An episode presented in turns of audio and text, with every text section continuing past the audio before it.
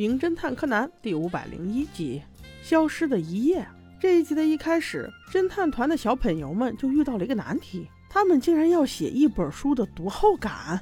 哎，这不是我们国家初一学生才要做的吗？不得不说，你们学校有些变态耶！小朋友们都在图书馆里找书，忽然步美就大叫了一声。原因是因为他看到那本书少了一页，妈呀，你这一嗓子，不知道的以为死了个人呢。后来柯南看到了，劝他换本书。步美这会儿拗起来了，我不要嘛，我就是要找到。你看，借书卡在这里，最后借这本书的人叫内藤斯，我要去找他问个清楚。走，你跟我一起去。柯南就这样上了贼船，他俩先去一年级的 A 班找斯。司同学的同桌说，他好几天都没有来了。老师今天还请了他的家长呢。正说话间，一个男人飞奔过来，把走路的元太和光彦都撞倒了。后来我才知道，这是司他爸。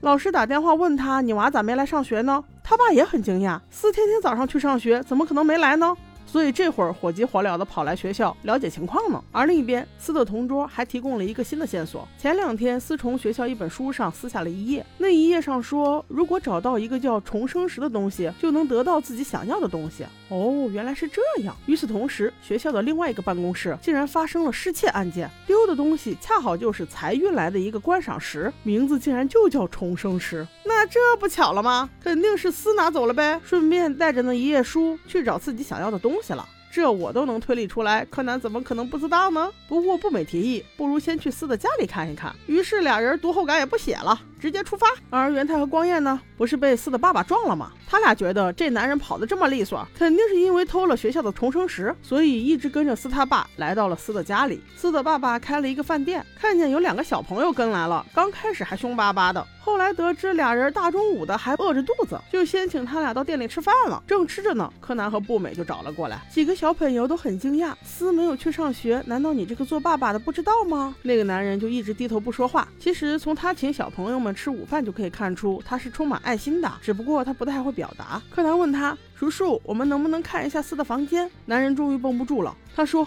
你们为什么要这样做？”柯南却不害怕，平静地回答道：“因为我们关心他呀。”此刻，男人终于流下了痛苦的泪水。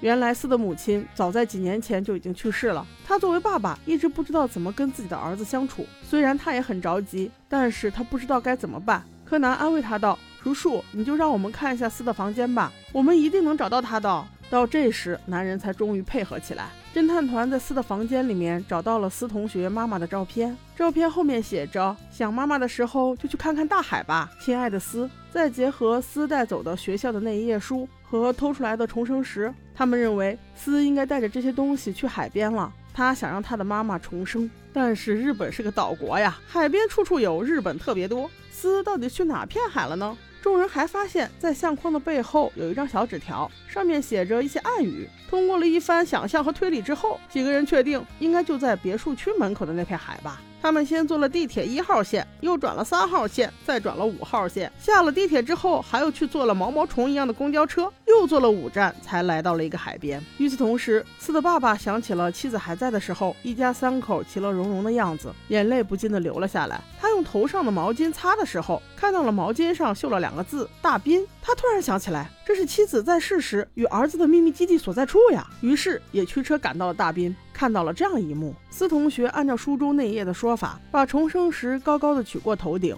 喃喃自语，不停的祈祷着母亲的归来。但他这样做了无数次，母亲还是没有出现。正当他灰心时，柯南几人出现在他的眼前。很快，五个小朋友就玩闹在了一起，把所谓的重生石也丢到了一边。可见那块石头对斯来说没有什么意义。斯真正想念的是他的母亲，因为长期以来父亲的不理解，在学校又没有朋友相伴。所以内藤斯才会走到今天这一步。现在他有了侦探团做朋友，同时也有了理解他的父亲。相信之后内藤斯会越来越好的。OK，谢谢宝宝们的支持，我是小杰，咱们下集见吧。